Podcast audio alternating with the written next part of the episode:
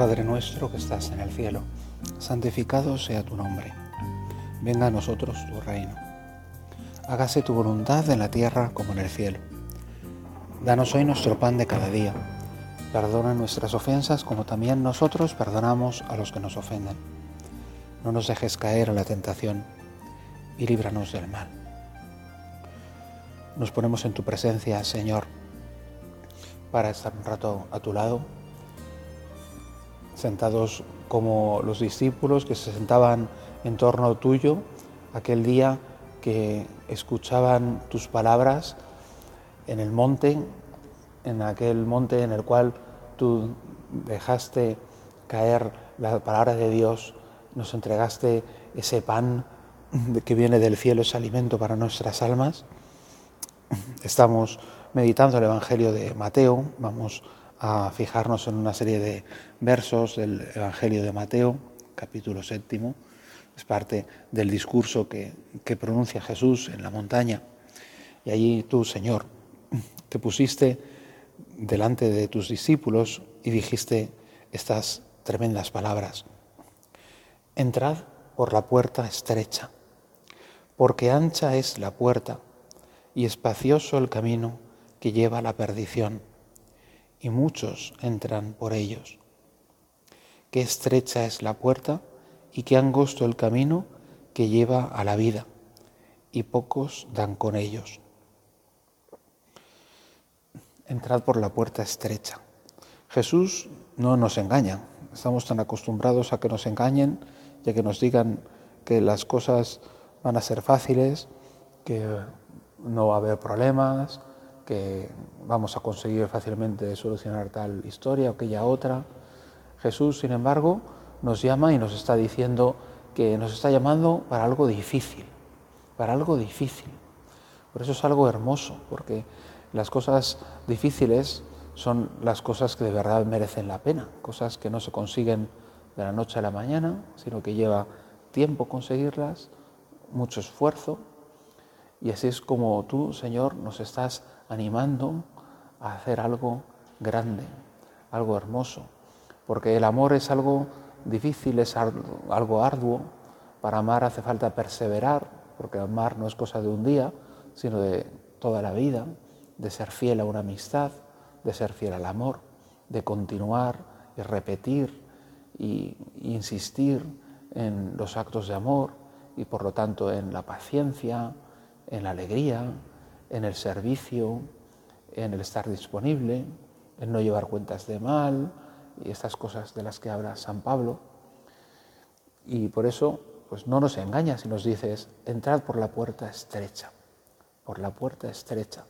Nos recuerda bien esos otros pasajes del Evangelio, ese, ese camello que intenta pasar por el ojo de una aguja y sin embargo a Dios le resulta más fácil hacer pasar el camello por el ojo de la aguja que a un rico en el centro, en el reino de los cielos. Dios lo puede todo. Dios puede hacer pasar camellos por los ojos de las agujas. Lo que no puede hacer pasar no es que no pueda, sino que no puede mientras, mientras haya resistencia, pero puede vencer la resistencia. Y, lo que no puede hacer pasar es eh, ese rico que va cargado de oro y que ese oro le obstaculiza pasar él y el oro. O pasa él o pasa el oro, pero no pueden pasar los dos juntos. A nosotros nos estás pidiendo pasar por la puerta estrecha. Y sabemos que hay muchas riquezas, es decir, bienes, cosas que apreciamos y que nos impiden pasar, que nos están estorbando el paso, como uno que, que va muy cargado, a lo mejor te ha pasado cuando llevas la mochila de, irte al campo, que son bastante aparatosas y además se vuelven más anchas porque a veces ponemos el aislante atravesado y si uno intenta pasar por una puerta estrecha, pues no hay manera de pasar con la mochila. Hay que quitarse la mochila, llevar la mochila en la mano de otro modo, pero no se la puede llevar puesta. Señor, ¿qué cosas hay en mi vida que, hacen que la puerta del Evangelio sea estrecha? ¿Qué cosas sobran? Cosas que, no hace falta tener en el reino de los cielos. Allá donde seremos inmensamente ricos, toda la demás riqueza nos sobra. Y por eso, pues lo que sobra para entrar por esta puerta estrecha, pues no son los amores nobles ni las ambiciones sanas, sino todo aquello pues que no es de Dios. A lo mejor algunas de las cosas que no es de Dios son cosas que no son malas en principio, pero que no son lo que Dios quiere para ti. Por eso, pues uno en el silencio de la oración, allí donde habla Dios, debe considerar, Señor, esto que, tengo y que me apetece y que me gusta, esto es realmente algo que tú quieres, porque si no lo quieres, aunque sea bueno, yo tampoco lo quiero.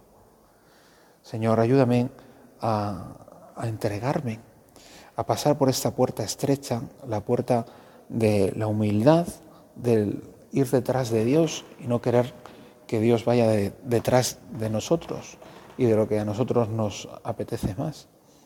Porque lo que a nosotros nos apetece más no es lo, lo que de verdad nos va a hacer disfrutar, lo que de verdad nos, nos va a dar pues la felicidad auténtica que es la que tú nos das, Señor. Dicen que en, Belén, eh, los que han estado allí, en Tierra Santa, parece ser que en Belén eh, se conserva la cueva donde nació el niño Jesús, en una pequeña capillita dentro de la Basílica de Belén, y parece ser que para poder acceder a esa pequeña capillita, donde está la gruta donde vino el Verbo de Dios a, la luz del sol, bueno, pues parece ser que es preciso eh, eh, agacharse porque la puerta es tan bajita que nadie puede entrar erguido. Hasta los reyes, para entrar a ver la gruta de Belén, tienen que inclinar la cabeza. Es decir, que para encontrarse con el niño Jesús hace falta humillarse, pues porque no hay otro camino, no hay otro camino más que el de la humildad. Y es que el mismo camino nos lo ha marcado aquel que es el camino, la verdad y la vida.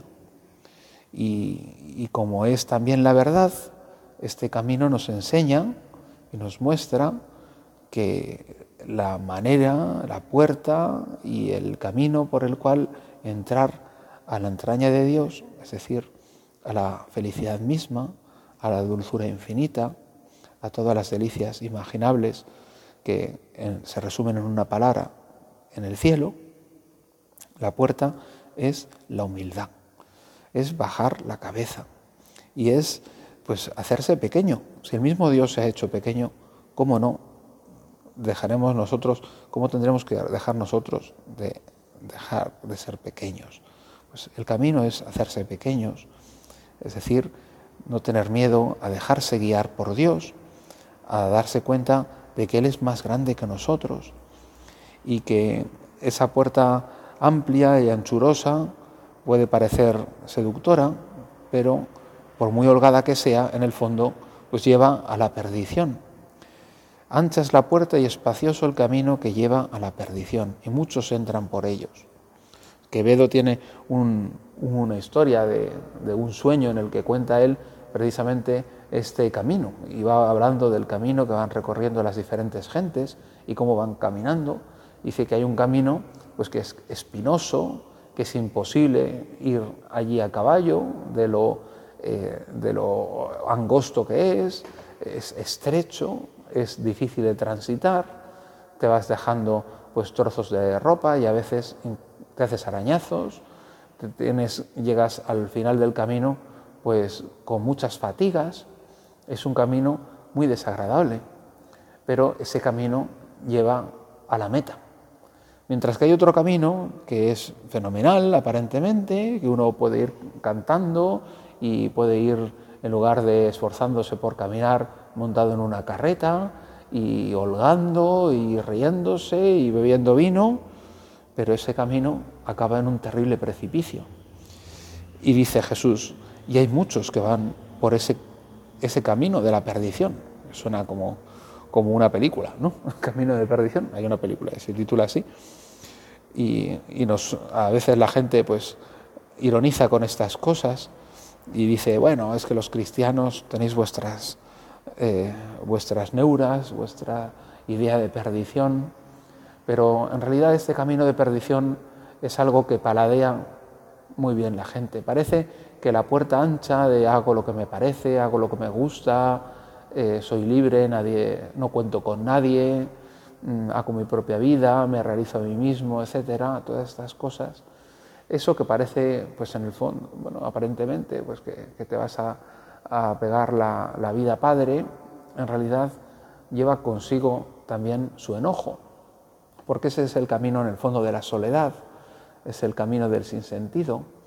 Y así, pues todas estas personas que aparentemente viven una vida de, triunfadores y de exitazo, detrás de muchos de esos perfiles triunfadores en Instagram, me pregunto yo cuántas horas de lágrimas tiene que haber, porque es lo que pasa, ha pasado toda la vida detrás de los grandes actores, hay historias de depresión, de soledad, de, no encontrar nunca a alguien que te quiera de verdad.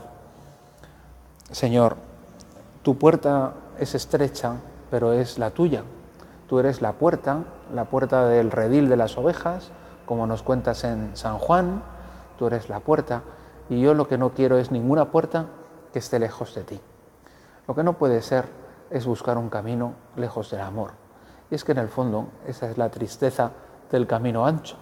La mejor manera de no tener tristezas en esta vida es no amar a nadie, porque el que ama va a sufrir, va a sufrir a menos que ame a alguien perfectísimo, a alguien que, que, no tenga la posibilidad de sufrir, pero las personas mortales sufrimos todas. Y si tú te expones a amar a alguien que puede sufrir, que puede pasarlo mal, que se puede poner enfermo, que se puede morir, que puede tener problemas, que puede tener una crisis, que puede tener una enfermedad, en fin, pues toda clase de cosas, pues vas a sufrir, pero no merece la pena, no merece la pena, porque una vida sin amor es una vida estéril, seca. Señor, ayúdame a responder con amor a ti que, me has dado tanto amor, porque el mismísimo Dios, que es el único que no podía sufrir y no podía morir y que no tenía por qué padecer nada, ese pues ha bajado hasta la puerta estrecha, se ha humillado y ese Dios se ha inclinado para sufrir contigo y conmigo, para hacerse humilde, para hacerse pequeño. Señor, que yo también sepa hacerme pequeño, que sepa ir detrás de ti y sepa entregarme. Vamos a seguir leyendo las enseñanzas del Señor en este capítulo 7 de Mateo. Dice Jesús, cuidado con los profetas falsos. Se acercan con piel de oveja, pero por dentro son robos rapaces. Por sus frutos los reconoceréis. ¿Acaso se cosechan uvas de las zarzas o higos de los cardos? Así, todo árbol sano da frutos buenos, pero el árbol dañado da frutos malos. Un árbol sano no puede dar frutos malos, ni un árbol dañado da frutos buenos. Con estas palabras, Señor, nos das tu luz sobre, sobre los falsos profetas. Hemos hablado antes de la puerta del rebaño. Tú eres la puerta, aunque es una puerta estrecha, una puerta que, que a algunos les parece antipática. La puerta es el crucificado, que no tenía aspecto atrayente, ni lo vimos con figura hermosa, aunque tú eres el más bello de los hombres, Señor. Sin embargo, a veces a los ojos del pecador, pues resulta una puerta estrecha, antipática, sin embargo es la puerta que lleva a la vida. Pues igual a veces con la apariencia de bien se introducen en el, en el del rebaño pues los, los lobos escondidos con la apariencia de oveja. Señor, te pido que me ayudes a tener discernimiento de espíritus. Esto es de lo que está hablando el Señor. Eso que se llama discernimiento de espíritus significa que sepamos distinguir qué espíritu viene de Dios. Jesús nos da un criterio. Bueno, por los frutos los reconoceréis. El árbol bueno siempre da fruto bueno, el árbol malo da fruto dañado y no puede dar fruto bueno. Por eso en la iglesia, pues, uno de los signos que ayudan a discernir la buena intención, pues son los frutos. los frutos. a veces pasa en las personas, por ejemplo, que han tenido apariciones, ¿no? Pues van diciendo que tienen apariciones, pero si lo que quieren es hacer comercio con, esta aparición, pues es un signo de, mal espíritu, un signo de que eso puede que no venga de Dios. Pues, igual pasa con las personas que sí han tenido apariciones, sin embargo, pues son personas que viven una vida cristiana, que rezan, que están pendientes de los demás, que cuidan a los pobres. Pues es un signo de que lo que dicen es posible, es probable que venga del mismísimo Dios. Y por eso se les da crédito. Bueno, Señor, pues ayúdanos a discernir, a, reconocer, pues quiénes son los falsos profetas. Hay muchos falsos profetas en medio de nosotros. Tanta gente que hace pasar churras por merinas, haciéndonos pasar el cristianismo con apariencias de cristianismo, cosas que no lo son que no queramos ningún cristianismo en el que no estés tú, Señor. Cristianismo es Cristo, esto es el cristianismo. Y todo lo demás solo tiene sentido contigo y sin ti pues no vale nada, nada, ni siquiera el amor cristiano. Dice San Pablo, ya podría yo repartir mis bienes a los pobres, ya podría dejarme quemar vivo. Si no tengo amor, no soy nada. ¿Y amor a quién? Amor a Cristo, amor a aquel que por mí se entregó y dio su vida por mí. A ti, Señor, que eres el pastor de las ovejas. Tú sí que das buen fruto, el fruto de la vida de la iglesia, los sacramentos, esa cantidad de, gracias que recibimos nosotros, que nos has entregado tú. Eso sí que es un buen fruto que tú nos entregas. Y continúa la escritura, concluye este pasaje. Así pues, todo lo que deseáis perdón, me he confundido, el, árbol que no da fruto bueno se tala y se echa al fuego, es decir, que por sus frutos los conoceréis. Hay una advertencia, ¿no? El árbol malo se tala y se echa al fuego. lo mismo que dice Jesús en la parábola de la vida y los sarmientos en San Juan. A todo aquel sarmiento mío que no da fruto, pues lo arranca y, los tiran y los echan al fuego y arden. Señor, pues que yo no tenga una vida estéril, que yo dé mucho fruto. Mm, mi vida cristiana pues no consiste en las buenas obras que haga, pero no es normal que una persona que trata a Dios, que, que habla con Jesucristo, que tiene a la Virgen por madre, que recibe los sacramentos, que se confiesa habitualmente, que reza, que comulga, pues esa persona no puede vivir como un pagano, no puede vivir sin perdonar a los enemigos, llevando cuentas del mal, siendo envidiosos. Se tiene que notar que la caridad de Cristo invade mi corazón y, en cuanto reconozcamos que no salen de nosotros buenas obras, pues hay que examinar y ver la raíz de tanto pecado y corregirse y enmendarse, porque el Señor quiere que tengamos, que demos fruto y fruto en abundancia. Es un fruto de, buenas obras al final, porque si dijéramos que, Dios ha venido a salvar al hombre y el hombre vive una vida de pecado y una vida destrozada, pues daríamos la impresión de que Dios no tiene poder de cambiar nuestras vidas. Y sí, las cambia, vaya que las cambia. Y, a lo mejor has conocido pues, a personas cambiadas por Cristo, porque el poder de Cristo es real y puede convertir una persona de, egoísta en generosa, de, de, cicatera, pues en entregada a los demás.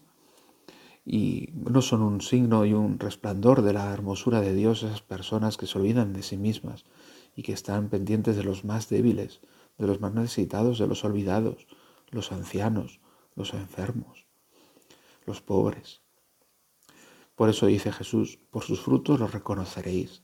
También aprendamos a ver en nuestro espíritu, pues examinando nuestras faltas, pues las raíces de las faltas y ver dónde hay que corregir y dónde hay que cambiar y, y no conformarnos solo con que Dios nos va a perdonar, porque si es esperanza confiar en el perdón de Dios, es presunción, pecado de presunción, es decir, un pecado contra la esperanza, el suponer que Dios nos perdonará aunque no nos convirtamos. Hemos de estar siempre con deseo de cambiar y de amoldar nuestra vida a los deseos del amor de Dios. Por eso continúa Jesús, no todo el que me dice, Señor, Señor, entrará en el reino de los cielos, sino el que hace la voluntad de mi Padre, que está en los cielos. Aquel día muchos dirán, Señor, Señor, no hemos profetizado en tu nombre, y en tu nombre hemos hecho dado demonios, y no hemos hecho en tu nombre muchos milagros. Entonces yo les declararé, nunca os he conocido, alejaos de mí los que obráis la iniquidad. Señor, que yo no me confíe pensando que con tal de ser muy buen cristiano y, estar muy metido en la iglesia y, y frecuentar mucho los sacramentos, me puedo permitir llevar una vida mundana. Un cristiano tiene que examinar su vida continuamente y fijarse si hay algunos rincones que son mundanos.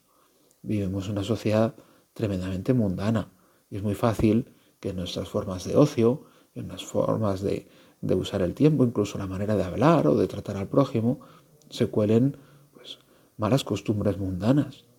Y una cosa es ser de este mundo, ser naturales, ser personas que, aman las cosas cotidianas que Dios ha creado y que son bellas. Y otra cosa es ser mundanos.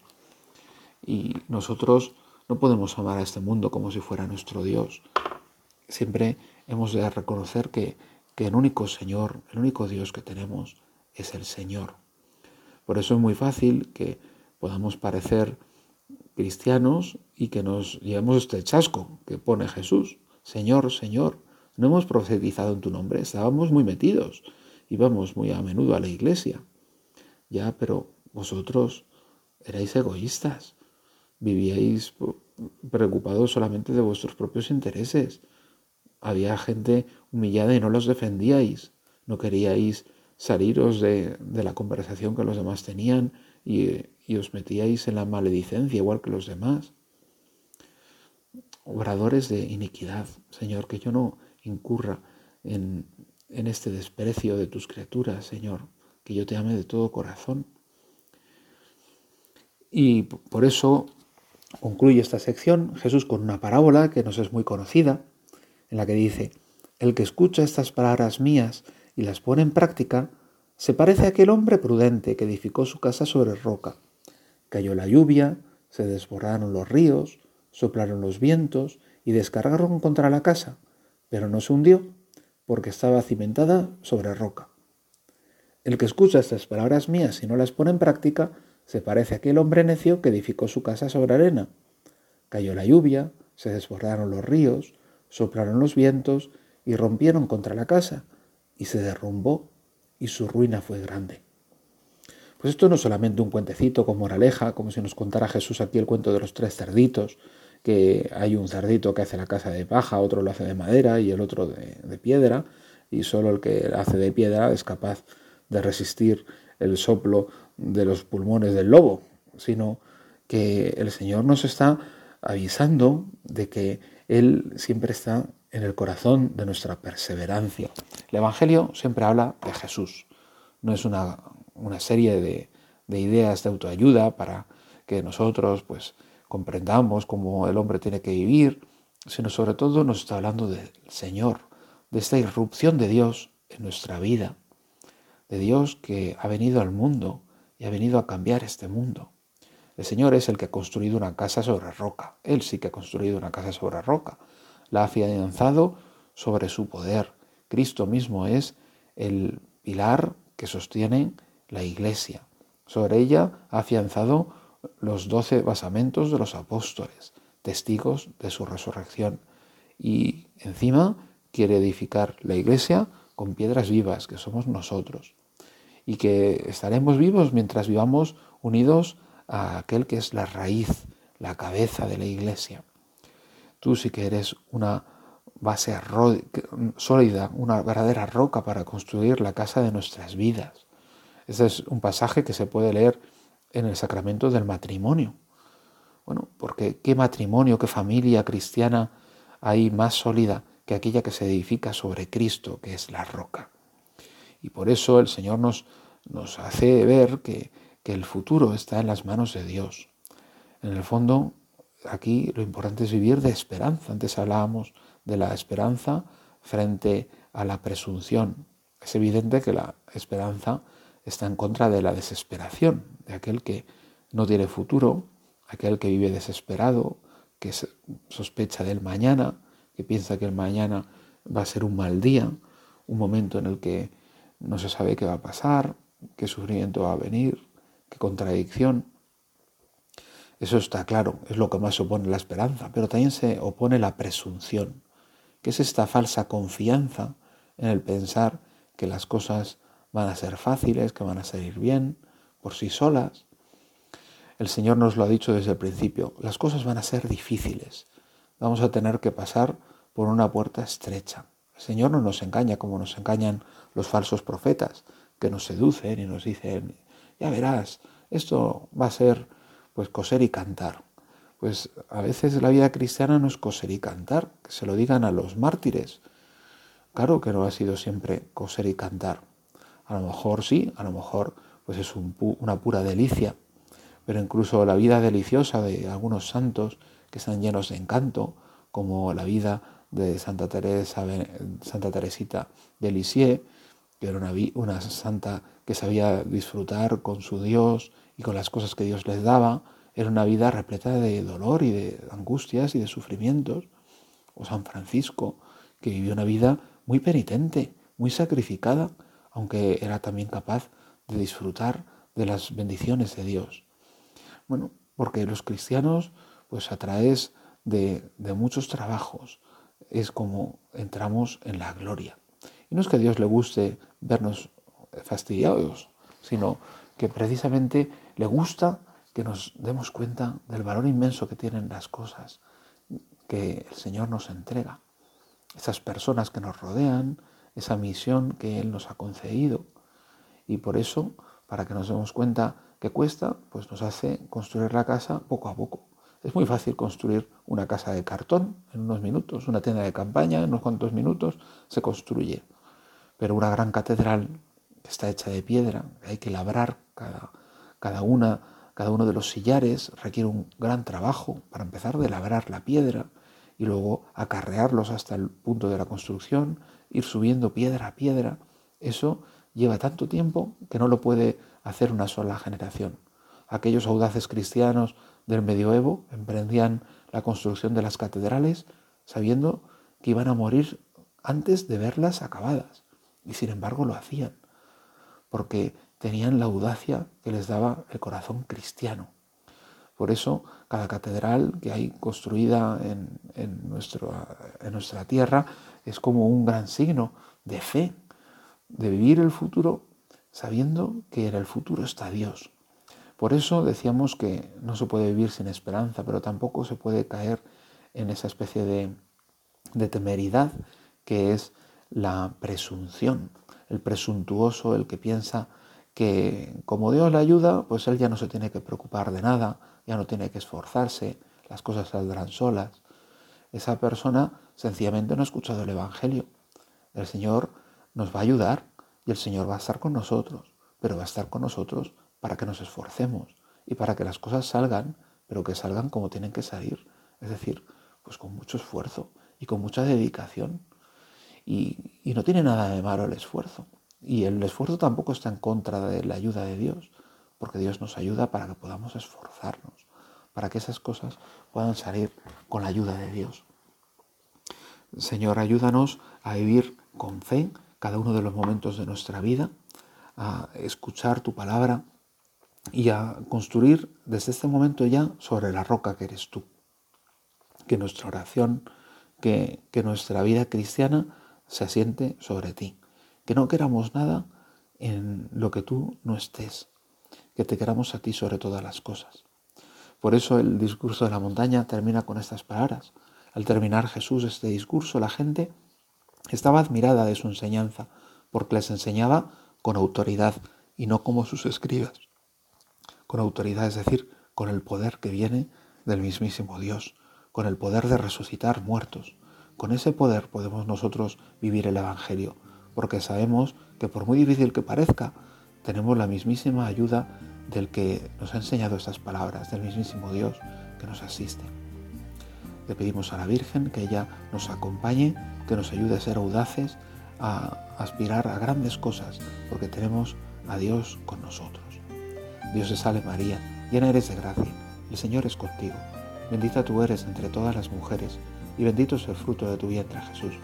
Santa María, Madre de Dios, ruega por nosotros pecadores, ahora y en la hora de nuestra muerte. Amén.